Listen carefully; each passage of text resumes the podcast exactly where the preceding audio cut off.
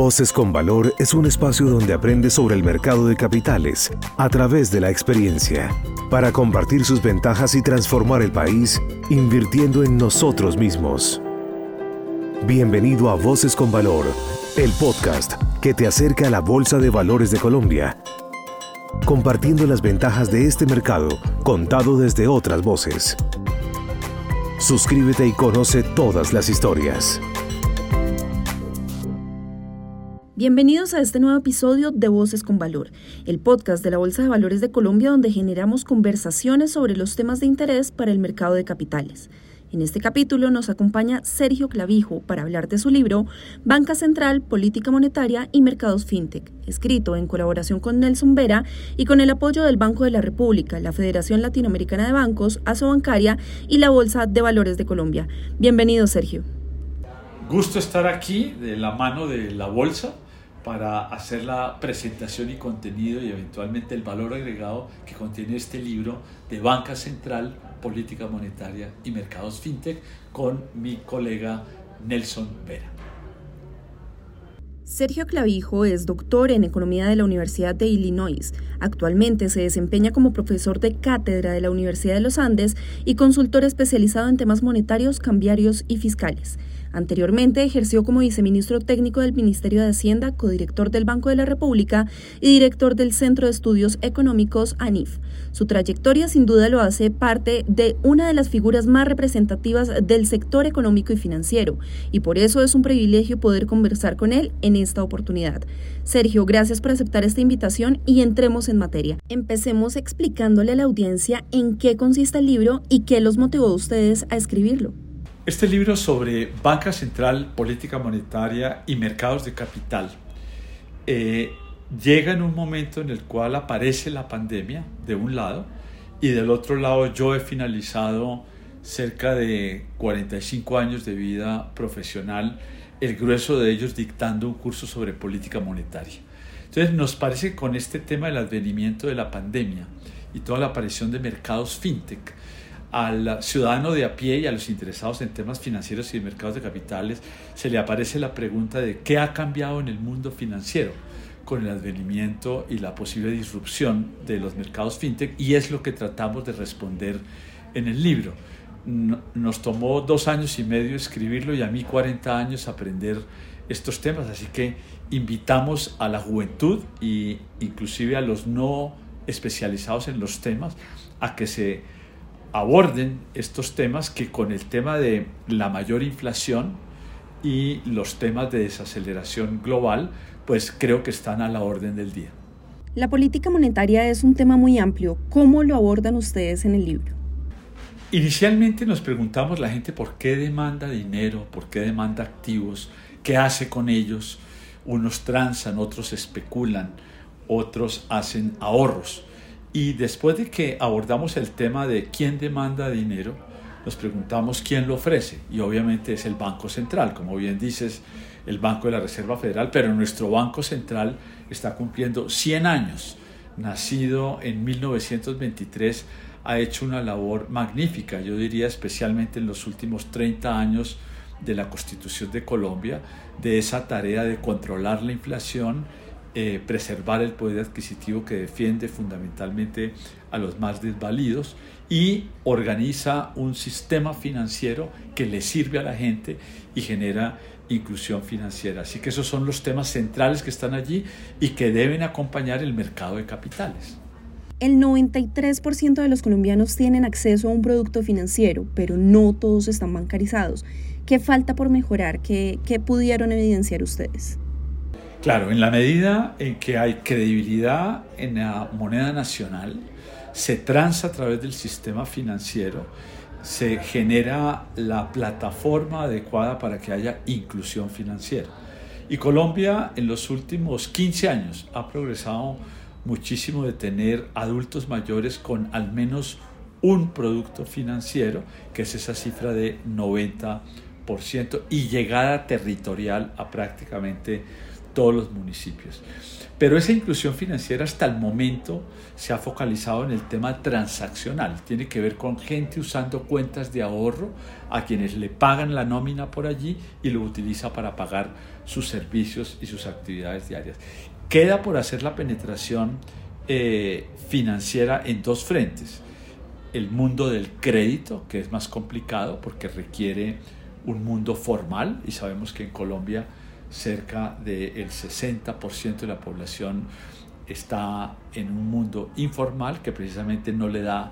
las capacidades para llegar a ese crédito. Y está la otra parte de la inclusión financiera que toca precisamente con la Bolsa de Valores de Colombia, que como discutía muy bien el presidente Andrés Restrepo, está organizándose de mejor manera en América Latina para lograr este último peldaño de inclusión financiera, que es el acceso al mercado de capitales como un mecanismo no únicamente para las empresas grandes, sino para estas empresas micro y pymes que están viendo eh, como en ascenso en la Bolsa de Valores de Colombia un vehículo para eh, allegar financiamiento a esos inversionistas de pequeños montos y al mismo tiempo abrir una diversificación en aquella gente que está dispuesta a poner montos pequeños apoyando a las pymes en su formalización. Entrando en materia, ¿cómo se aborda el mercado de capitales en este libro, Sergio? Después de que hemos ido en esta trayectoria de quién demanda dinero, quién lo ofrece, cómo se maneja la política monetaria y analizamos el tema de la solidificación de los bancos a través del marco regulatorio y prudencial de Basilea I desde el año 1988 hasta el año 2010 más reciente con Basilea III,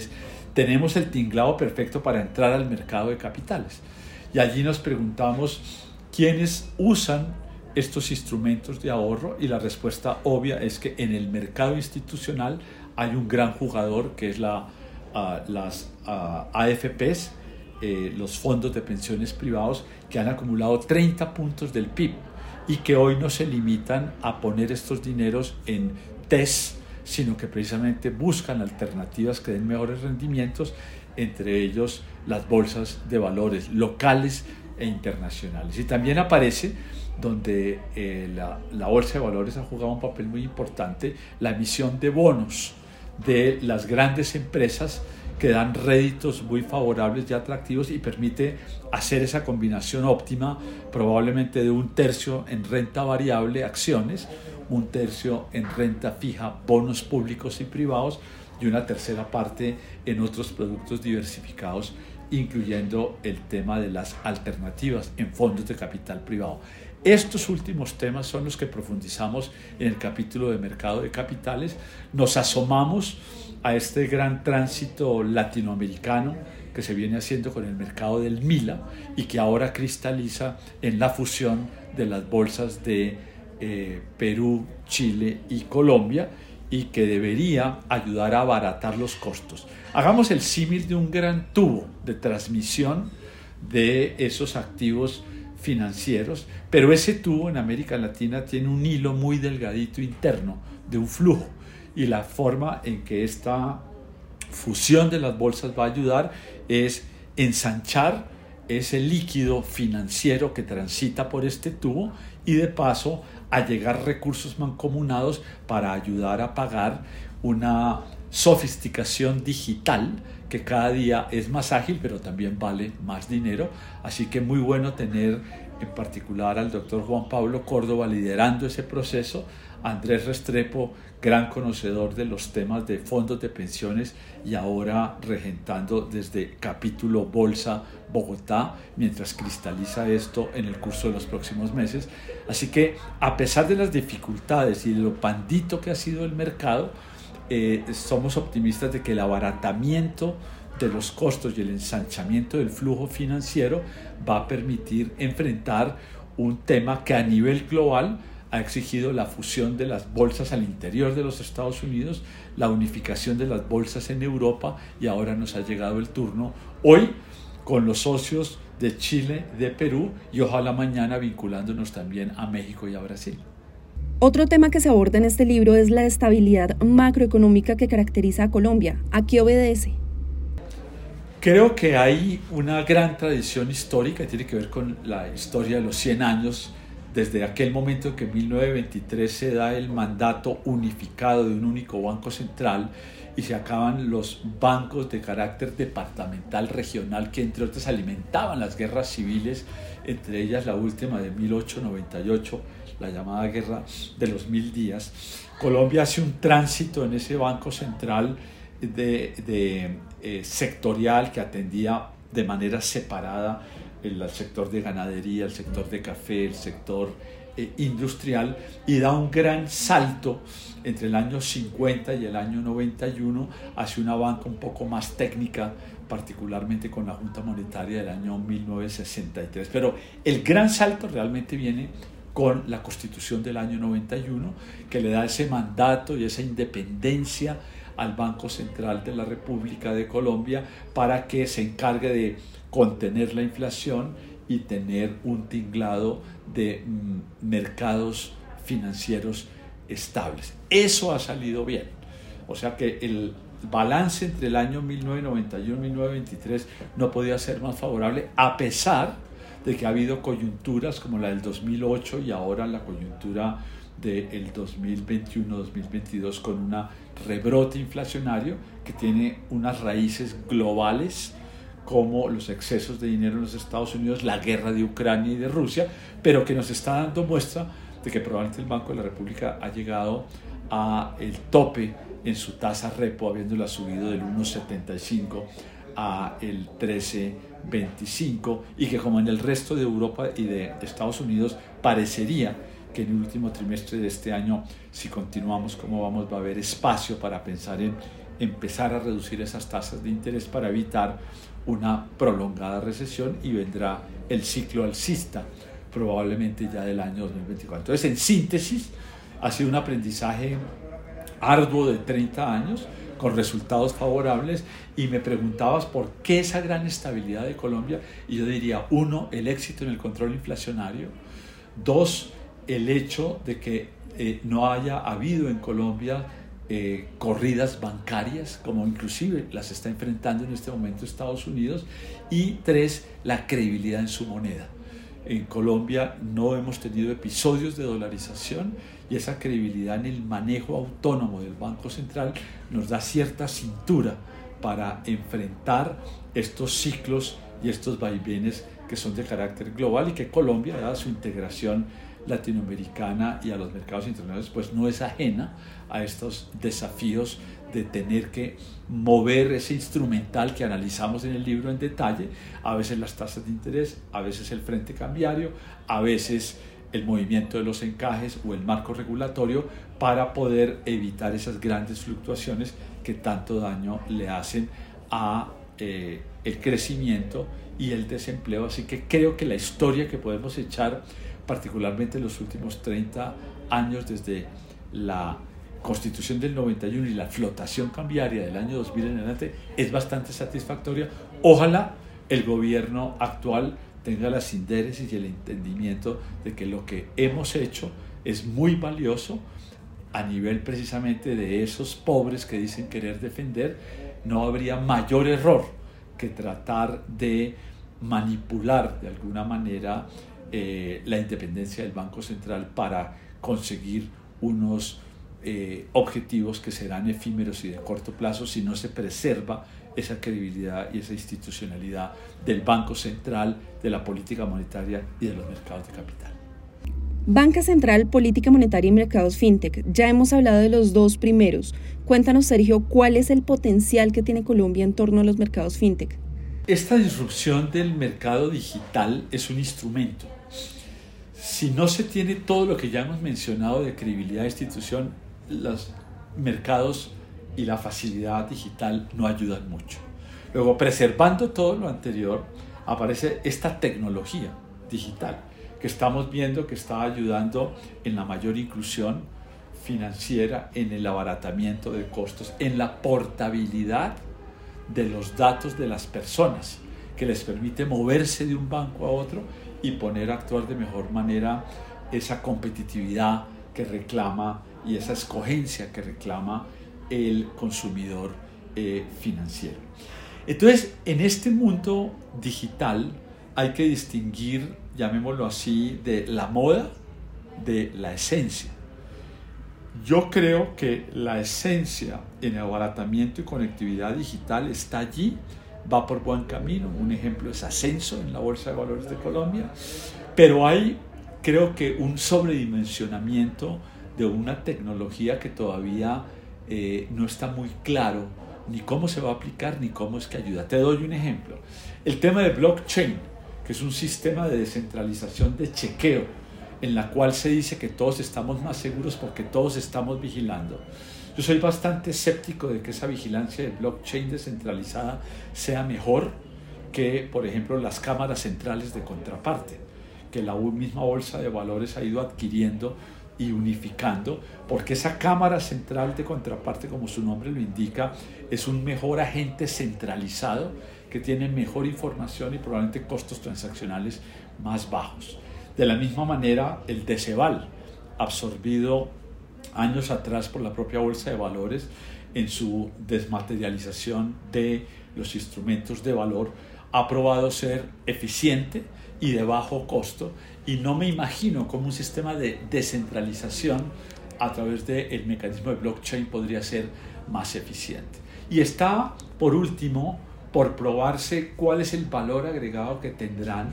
por ejemplo, la emisión de dinero digital por parte de los bancos centrales. Ya hay una agilización de los procesos probados a raíz de la guerra con, entre Rusia y Ucrania del mecanismo SWIFT de pagos internacionales, dado los bloqueos a Rusia en su sistema de pago internacional, China, en alianza con Rusia, está generando un sistema de pagos internacional aparte y el sistema SWIFT del mundo occidental se ha ido acelerando y mejorando. Falta ver cuál es la instrumentalización de carácter digital implementada por los bancos centrales de esos países que va a agilizar aún más y a reducir el costo. Entonces, en síntesis, en el mundo digital hay que distinguir entre aquello que es moda de aquello que es esencia. Y claramente las criptomonedas nos han dicho que son moda especulativa, con unas grandes quiebras de aquellos que le apuestan como en un casino a criptomonedas que tienen un mundo minúsculo de eh, usuarios mientras que los canales digitales de masificación y portabilidad de la información digital parecen tener una base estructural de beneficio para el consumidor financiero. Y ya para ir finalizando, me gustaría hacerte la pregunta del millón. ¿Por qué leer este libro, Sergio? Yo creo que este libro, como decía, surge de unas novedades que son evidentes, como el mercado fintech. Es algo nuevo y creo que Dado los 40 años que llevamos investigando los temas y particularmente los últimos 10 en los mercados fintech, creemos dar un valor agregado al lector para distinguir ruido de esencia, por un lado. Y por el otro lado, porque no está pensado para especialistas PhDs en economía. Está pensado, por ejemplo, para el mundo de los abogados que están en el mundo financiero, para el mundo de los ingenieros industriales que se meten en el mercado de valores el libro tiene la ventaja de poderse leer los seis capítulos de forma autocontenida, o sea que no hay que realmente maciarse todo el libro. Si me interesa el quinto capítulo sobre bancos, puedo ir directamente ahí. Y al interior de cada capítulo, creo que tiene la ventaja, si lo pensamos, de poderse leer las dos terceras partes iniciales para discutir los temas eh, de la problemática, la solución de forma verbal y solo en el último tercio de cada capítulo, entendida la problemática, tratamos de resumir esa problemática con unas ecuaciones eh, eh, matemáticas que de alguna manera no hacen nada diferente, sino de poner de forma sencilla toda la discusión anterior. Pero el lector no experto en esto, que quiera parar en el último 20-25% del capítulo, yo diría que no se ha perdido mayor cosa, salvo la formalización del problema. Eso sí, a los economistas los invitamos a que no paren allí y sigan con la formalización matemática, pero el resto, los practitioners y el mundo financiero, con todas las carreras, contaduría, administradores, abogados, eh, ingenieros que quieran asomarse a la problemática financiera, bienvenidos, que creo que el libro no los va a morder. Así concluimos esta conversación, Sergio. Muchísimas gracias por participar en este espacio. A ustedes, ha sido un gusto estar aquí en la Casa de la Bolsa de Valores nuevamente después de tantos años y gracias a la Bolsa, a su equipo por ayudarnos a diseminar esta educación financiera. En BBC estamos seguros que esta es una lectura muy valiosa para ahondar en el entendimiento del mercado de capitales y esperamos que esta conversación haya sido del agrado de todos los que nos escuchan. Nos vemos en un próximo episodio de Voces con Valor.